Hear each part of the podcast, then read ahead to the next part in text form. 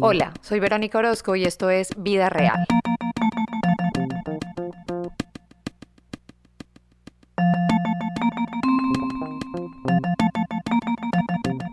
La palabra gordofobia se refiere a ese sesgo automático y muchas veces inconsciente que nos lleva a discriminar, objetivizar y subvalorar a las personas con sobrepeso, especialmente si esas personas son mujeres. Adriana Converse es una publicista bumanguesa, especialista en marketing y comunicación de moda, que ha trabajado para revistas tan importantes como InFashion, Esquire y Caras.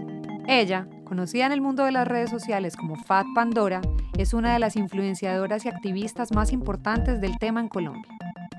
Adri, bienvenida, qué felicidad que estés aquí.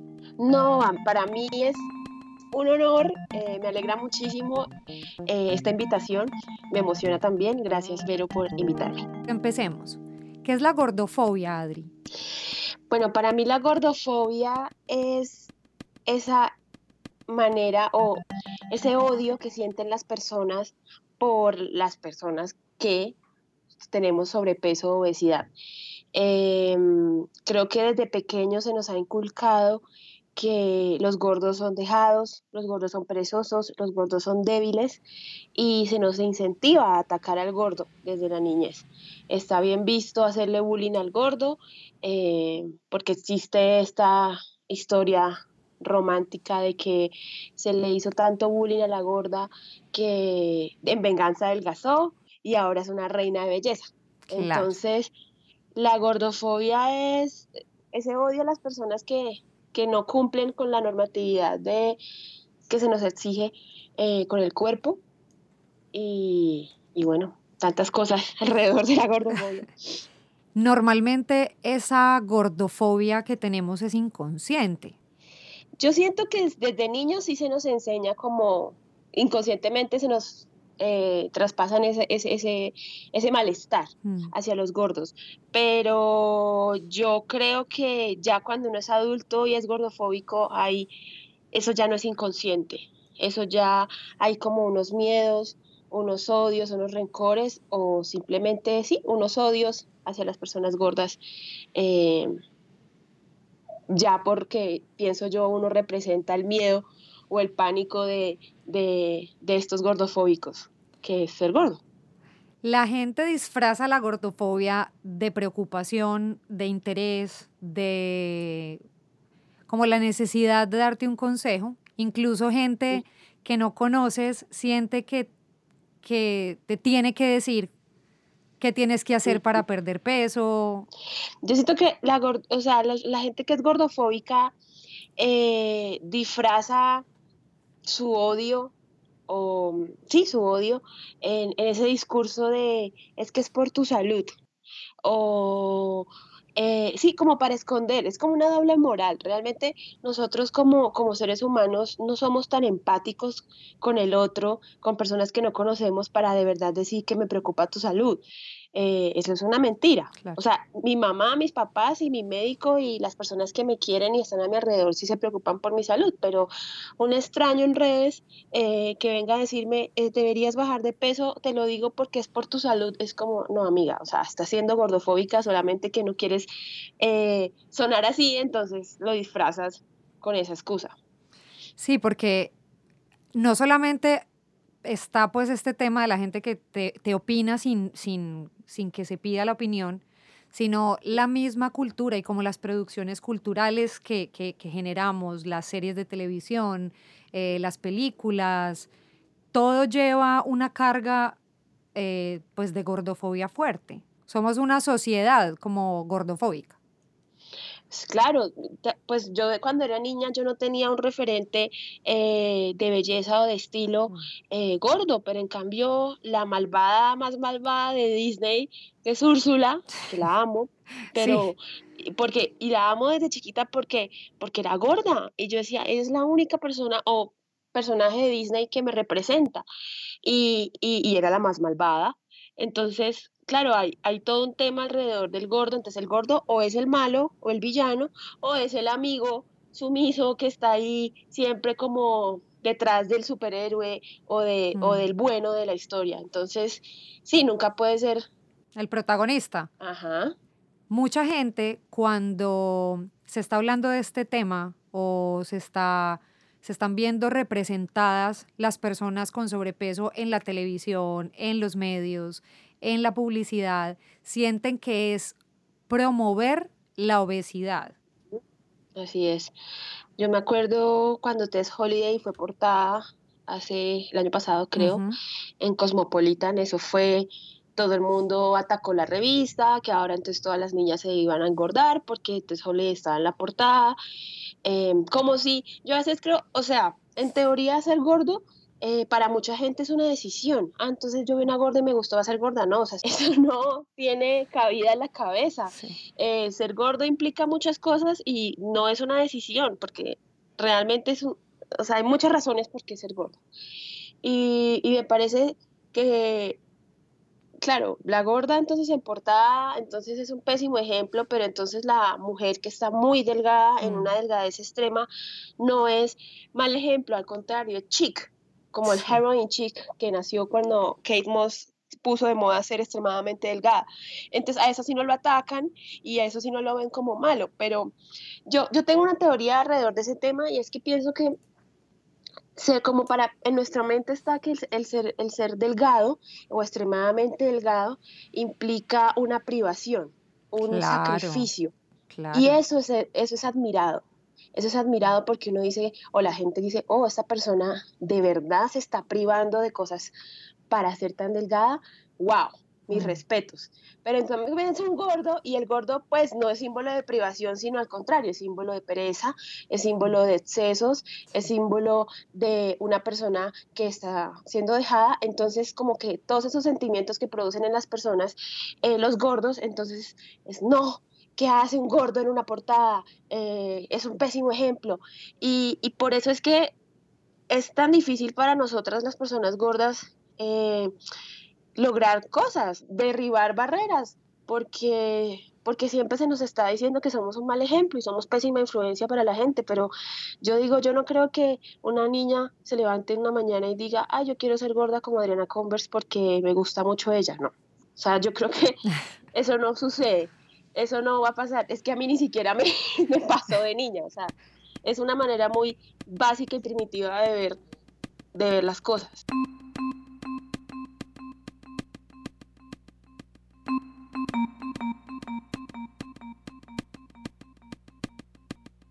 el umbral de obesidad cada vez es más bajo. Entonces, ya cualquier persona, exacto, cada vez eh, es más fácil ser gordo para, para lo que nos exigen. Y, en muchas, y por muchas razones, por, porque sí se está reduciendo eh, el rango de obesidad, se está reduciendo el tallaje y también pues la comida cada vez es menos fácil encontrar comida sana, saludable, equilibrada o es cada vez más cara. Entonces, es, es, yo siento que para muchos ser delgado se ha convertido en, en, un, en un, símbolo de estatus y de, privilegio y pues no todas las personas tienen la posibilidad de, de, de acceder a ciertas cosas para evitar ser gordos. Ahora, en mi caso yo soy gorda pues desde, chiquita siempre fui gordita, pero llegué a ser obesa después de los 25 años y, y yo hice de todo, dietas, ejercicios, y lo último que hice y que fue lo más eh, drástico fue una cirugía bariátrica y adelgacé y perdí 30 kilos, pero ¿qué pasó? Me dio hipotiroidismo y resistencia a la insulina, em, consecuencias de una pérdida de peso tan rápida que mi cuerpo buscaba maneras de cómo frenar esa pérdida. Entonces hoy en día la gente cree que es que yo de verdad me como las cinco hamburguesas, eh, helado, malteada, etcétera, y no, yo todavía tengo un estómago pequeño, simplemente que un día tomé la decisión de decir, o sea, el medicamento que me estaban dando para la tiroides y la, resistencia a la insulina me, me, me hacía otra persona. Realmente, si a mí me preguntan si soy feliz, pienso que no sé cómo definir qué es la felicidad, pero puedo decir que hoy en día estoy más agradecida y eh, así, agradecida con mi cuerpo y, más, y tengo una mejor relación con él que hace seis años cuando estaba flaca y, y, enferma, bueno, calva, que se me cayó el pelo, todo eso. O sea, yo me operé por todas estas presiones sociales, yo me operé pensando que si yo no me operaba eh, no perdía peso, no iba a conseguir ningún puesto en la moda porque era gorda. Y antes de operarme era una gorda sana. Mi colesterol estaba perfecto, mis triglicéridos perfectos, tiroides perfecta. Y hoy en día, pues tengo muy, o sea, tengo buena salud, pero sí tengo tiroides y resistencia a la insulina, hipotiroidismo. Entonces, es como la ironía o la paradoja de que, y eso me da risa cuando la gente me dice, deberías perder peso por tu salud. Y yo digo, pues yo perdí mi salud intentando perder peso. Entonces, es la paradoja. La obesidad tenemos claro que es eh, un problema de salud. En Estados Unidos, eh, pues la obesidad es un problema grande, fuerte, porque pues aquí la gente con menos recursos es la que se alimenta de las cosas más malas, que son las más baratas. Pero eh, la delgadez también puede traer un problema de salud. Claro, es que los dos extremos son nocivos sino lo que te decía de un principio, como la extrema delgadez significa privación, significa sacrificio, pues para la gente no, no es algo malo, sino al contrario es algo de admirar. En cambio, la obesidad es todo lo opuesto, entonces merece ser castigado, merece ser burlado, juzgado, eh, porque eso no está bien. Como que de alguna manera para los gordofóbicos, los gordos como que desmejoramos la especie eso es lo que ellos piensan. Que los gordos como que, sí, es eso. Eh, no, no le hacemos bien a la raza humana, algo así. A todas nos pasa. El libro que escribiste y lanzaste hace, hace ¿qué? ¿Dos meses? Sí, en mayo. En mayo lancé el librito.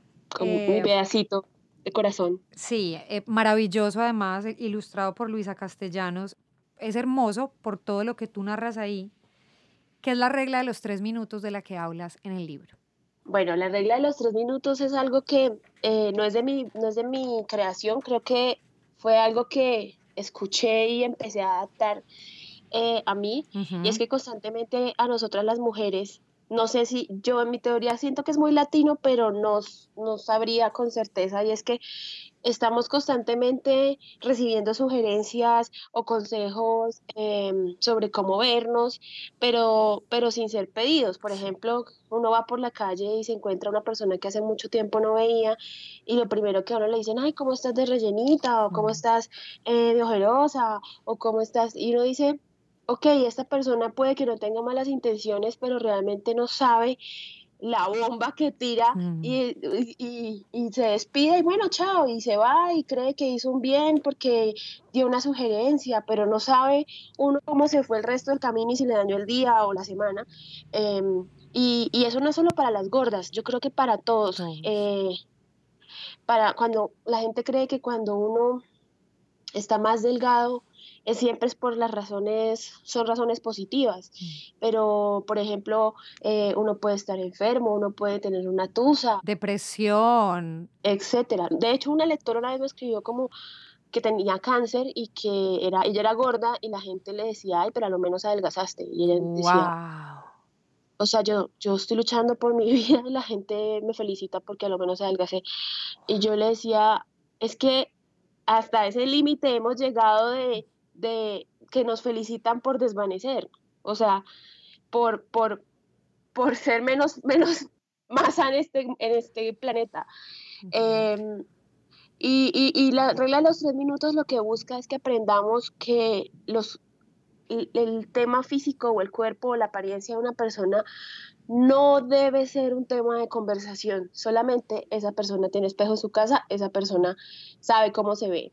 Y, y por eso la, me pareció tan importante contar en el libro porque sé que es un comportamiento adquirido, sé que es algo que muchas personas ignoran el daño que puede hacer y que bueno, pues tener la oportunidad de, de hablarlo y, y, y demostrar que hay una opción eh, si no te puedes aguantar comentar algo, pues comenta algo que esta persona puede arreglar en los próximos tres minutos. Entonces, tiene el labial corrido, dile, eh, se le ve la tira del brasier, dile, eh, está despeinada, dile, pero si la ves más gorda, más flaca, más ojerosa o, no sé, más calvo, más lo que sea, pues cierra el pico, más o menos. Por favor, cállate.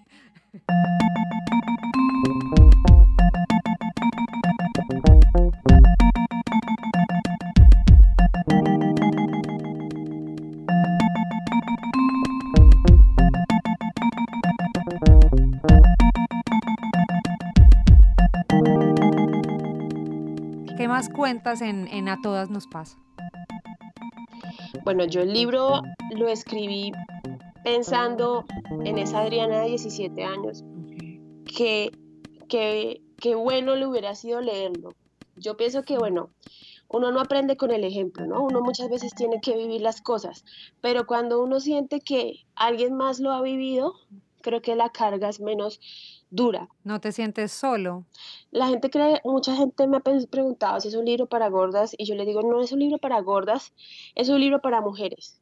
Y si algo he aprendido estos años es que todas, todas, todas las mujeres, independientemente de nuestro peso, de nuestra estatura, de nuestro color de piel, em, tenemos alguna inseguridad, algún complejo con nuestro cuerpo.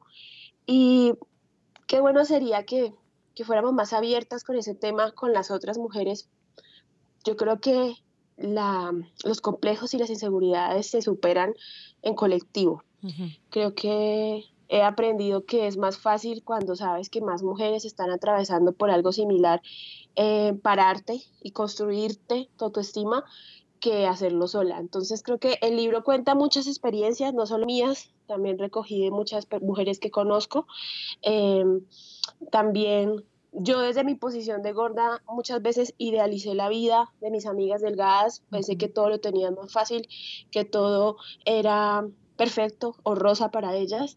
Y uno cuando va creciendo y va eh, construyendo amistades realmente fuertes y, sinceras es que se da cuenta que, que no, que no, mi amiga por ser delgada no tiene la vida perfecta. Y, pues todas estas cosas las quise contar en el libro porque siento que eso nos falta como mujeres, eh, ser más abiertas y, ser, y mostrarnos más vulnerables frente a las demás durante toda mi vida antes de la cirugía bariátrica que me hice, siempre tuve la idea que cuando fuera flaca iba a ser feliz. Claro. ¿Sabes? Siempre, siempre. Yo decía, bueno, yo ahorita me odio a mí misma, pero yo sé que cuando sea flaca yo me, yo me voy a hacer feliz. Y yo, esa era mi idea. Y cuando me adelgacé y perdí tanto peso, pero también perdí pelo, se me partieron las uñas, me volví ojerosa, me volví una loca contadora de, de calorías, me pesaba antes y después de ir al baño, antes de comer, etcétera. Y y me vi al espejo significativamente más delgada como nunca, nunca me había visto, pero me sentí tan infeliz y, y, tan que no era yo, mm. que, que ahí me di cuenta que si yo no me había, uno no se ama en este instante de su vida, en el hoy, en el ahora, uno no se va a amar más flaco, más gordo. Uno, uno tiene que amarse tal y como es para, por si el día de mañana pasa algo y yo me adelgazo, pues bienvenido sea y pues bien, pero si me engordo o algo me pasa, pues también estaría ahí amándome. Entonces, uno tiene que amarse en el instante. El amor propio es sin condiciones. Pero es tan difícil. Yo digo a veces que el amor propio debería ser una materia del colegio. De acuerdo. Como, como la, como, o sea, yo creo que sí, eh, es mucho más relevante y ojalá si no me se me vayan encima que catequesis, por ejemplo.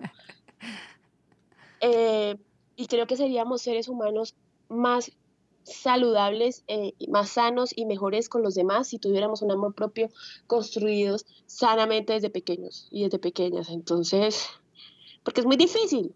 Todo el mundo habla de amor propio, y, pero eso no lo venden. Y a nosotras nos dicen, eh, ámate como eres, pero estás arrugada, entonces cómprate esta crema, pero estás eh, fea, entonces ponte esto, ¿sabes? Como Ámate como quieres, pero no así. Exacto. O, está este discurso súper peligroso que vemos en redes sociales de la influencer guapísima, heteronormativa, mm. que para muchos es como el símbolo de la belleza y te dice, yo me quiero a pesar de mis defectos. Y uno dice, parce, si esta persona tiene este, o sea, si esta persona tiene defectos o se cree que tiene defectos, ¿qué seré yo? O sea, wow, y esto es súper negativo para las mujeres y creen que están haciendo una gran labor diciéndose me quiero tal y como soy a pesar de mis defectos y son viejas divinas y uno dice, amiga, no, ese no es el camino tampoco, porque les estás haciendo daño a las mujeres que te siguen y que te idealizan y creen que si fueran como tú serían felices. Claro, porque es que ninguna mujer que no haya sido gorda puede entender lo que es habitar el mundo desde ese punto. Y pero no solo gordura, por ejemplo, una mujer que está complejada porque tiene mucha celulitis, pero es una mujer delgada, mm. pasa mucho, y ve una chica con un cuerpo divino que dice odio mi celulitis y, no tiene nada de celulitis, sí. Exacto. Entonces es como, es súper nocivo para las mujeres. La cultura fitness, Adri, que además eso es lo que nos están vendiendo, o sea, las redes sociales, yo nunca he sufrido de sobrepeso, eh, he sido, digamos, pues se puede decir afortunada, porque mi contextura es esta, entonces digamos que para la heteronormatividad eh, a mí se me ha facilitado habitar el mundo porque estoy dentro de los cánones. Y sin embargo en algún momento como cuando despertó este boom de la cultura fitness y, y en redes sociales, especialmente en Instagram, que era como de fotos, donde podías ver además todas estas dietas y estas recomendaciones como hechas al público sin saber nada. Yo en algún momento me empecé a volver un poco loca y tuve que darle unfollow a todas estas cuentas porque a mí me generaban muchísima ansiedad. Hace un tiempo estuve hablando con Diana Uribe, tuve el placer de, de hablarle y preguntarle ella qué opinaba sobre la cultura fitness y ella dio, me dio una frase que a mí nunca se me va a olvidar y es que me dijo, a las mujeres nos sacaron de las plazas de luchar por nuestros derechos, de de pelear por aquello que nos corresponde y nos metieron en los gimnasios. Y, a mí se me quedó y me dijo, en los 70, con la liberación, eh, la revolución sexual femenina, eh, la píldora anticonceptiva, estábamos luchando por muchas cosas, por el aborto legal, etcétera, y llegó Jane Fonda con su video fitness, que fue, ella fue la creadora de esta cultura y nos mandó a todas a hacer ejercicio. Y, y, es que esto le conviene al sistema y al patriarcado, por decirlo así, porque mujeres sumisas, mujeres que están contando calorías, mujeres que están metidas en el gimnasio, son mujeres dóciles y son mujeres fáciles de manejar controladas que no van a estar pidiendo el aborto legal o la em, igualdad salarial. No, son mujeres que están ocupadas intentando entrar en una talla de pantalón que cada vez es más pequeña. Y eso a mí me, se me metió en la cabeza y, y, fue como un, como un puff en, el cerebro, eso que haces como, ¡guau! nunca lo había pensado y yo no tengo ningún problema, lo que digo, si te gusta hacer ejercicio, perfecto, si te gusta alimentarte sanamente, me encanta, solamente no olvides que estamos en este planeta y más si somos mujeres con una obligación, primero con las que nos dejaron ciertos privilegios que, que damos por sentado y que, que, y que no son así, y con las mujeres que vienen y que, no, y que generaciones venideras para dejarles también un mundo mejor, no solamente el gimnasio, no solamente, eh, no todo es... Eh, belleza o 90, 60, 90 también. Hay cosas por las que nosotras tenemos que luchar y, y hacer ruido. Definitivamente.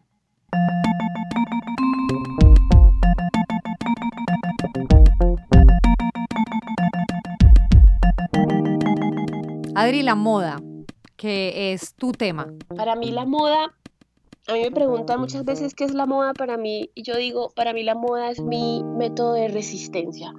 Es decirle a la gente, yo soy gorda, pero yo no me voy a esconder por eso. Y no me voy a vestir de negro solamente y no voy a pasar desapercibida porque a ti no te gusta verme. Entonces, para mí la moda es mi mejor aliada, eh, es mi manera de, de decir, aquí estoy y me pongo rayas y me pongo flores y me pongo blanco y me pongo amarillo y, si no te gusta no me mires. Eso es, esa es para mí la moda. No, yo te amo mucho. Y a ti. Porque tú eres una de las mujeres más influyentes en Colombia en moda y en tu talla. Sí, digamos en mi talla, es que yo me salgo realmente bastante de la norma. Mm. Yo soy una talla que en Colombia casi no, no se consigue, yo soy entre 22 y 24, que eso acá en Colombia es como, la gente cree que las tallas grandes van hasta la 16 y pues hay todo un espectro por encima. El por qué soy conocida o relevante, por decirlo así, en la moda es porque creo que hablo o abogo no solo por, por, mis, por las mujeres gordas, sino por todas las mujeres en cuanto a lo nocivo que es el sistema de tallaje que encontramos en Colombia, eh, en cuanto a lo difícil que es tener un cuerpo latino eh, y solo encontrar ropa española o europea o, o estadounidense. Pero creo que es que llegué, eh, aparecí en el momento que era porque yo creo que yo hace 10 años o hace 20 años no hubiera sido escuchada.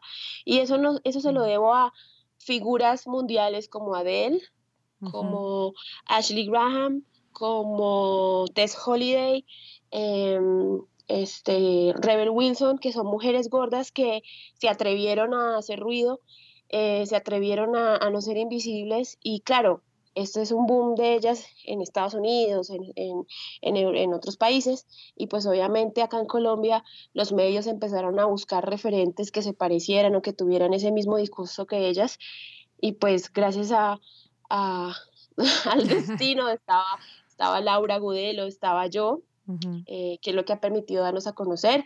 Más adelante llegó Macla. Em, entonces creo que es un trabajo que se, que se ha dado duro, pero que también se lo debo a las que empezaron primero y se atrevieron a decir soy gorda, si no te gusta, de malas. necesitamos inclusión, necesitamos diversidad, necesitamos escuchar a todas las mujeres, no solamente a las que siempre hemos escuchado. Sí, porque yo entiendo que la obesidad es, yo, yo no lo niego, la obesidad es un problema de salud pública, pero el hecho de que uno represente eso no te da el derecho de quererme invisibilizar, mm. de, de odiarme o de simplemente venirme a decir cómo vivir mi vida. Eh, muchas veces me han atacado me han dicho, es que con mis impuestos vamos a pagarte eh, tu, tu, cirugía o, mi, o, tu vejez. Y yo digo, yo, no, yo creo que yo he sido una de las personas más económicas para el sistema de salud colombiano. Mi cirugía bariátrica me la pagué de mi bolsillo. Eh, yo nunca me enfermo, yo nunca tengo gripa, a mí nunca me da nada. Yo soy muy saludable en medio de todo, así les duela o no lo puedan creer. Entonces, eh, eso me, el ser gordo y el ser diferente no, te, no le da el derecho a nadie de, de quererme, eh, sí, invisibilizar. Entonces, por eso es tan importante la tolerancia y es tan importante aceptar las diferencias. Es que los humanos no somos, no podemos ser iguales. No, podemos ser de un molde, porque no, no, no lo somos. Y, y es tan importante no solo para los gordos, sino para los que son eh, de apariencias diferentes. Yo, yo quisiera decirle a las mujeres que me escuchan que, mm, que no son gordas, que bonito uno de gorda eh, agradece mucho cuando hay mujeres como tú, pero que obviamente nunca han vivido esto ni, ni habitado este cuerpo, pero, pero están dispuestas a escuchar, a, entender y a defender. Eh, muchas veces me mandan muchos mensajes eh, seguidoras que no son gordas o gordas también, como mira lo que está diciendo este, esta persona de la gordofobia, no sé qué, míralo, no sé qué, y yo digo como, no me tienes que mandar todo lo que veas gordofóbico porque pues yo ya sé qué, pasa en el mundo. Qué chévere que tú también, sí, qué chévere que tú te abanderaras también y, y, y, y, defendieras tus creencias, no esperar a que yo vaya y luche y batalle por todas. Entonces, qué bonito sería que, que eso pasara, que entre más personas que, que son, están dentro de la norma defiendan a los que no, creo que es más fácil también crear, crear cambios. Mi Adri, gracias, gracias por tu tiempo, por haber querido hacer esto, por haber querido estar en vida real. Yo lo único que puedo decir es que, pues en mi investigación para hacer este podcast y leyendo tu libro, lo que puedo entender es que la gordofobia no es una enfermedad, no es como la agorafobia o como las otras fobias, esto no es una enfermedad, esto es algo aprendido y enseñado por nuestra sociedad y yo creo que lo primero es ser conscientes que vivimos en una sociedad gordofóbica, lo cual nos hace gordofóbicos y a partir de ahí empezar a mirar nuestros comportamientos y nuestros pensamientos al respecto, porque es ahí donde empieza uno a transformarse y a transformar su entorno. Así es, mi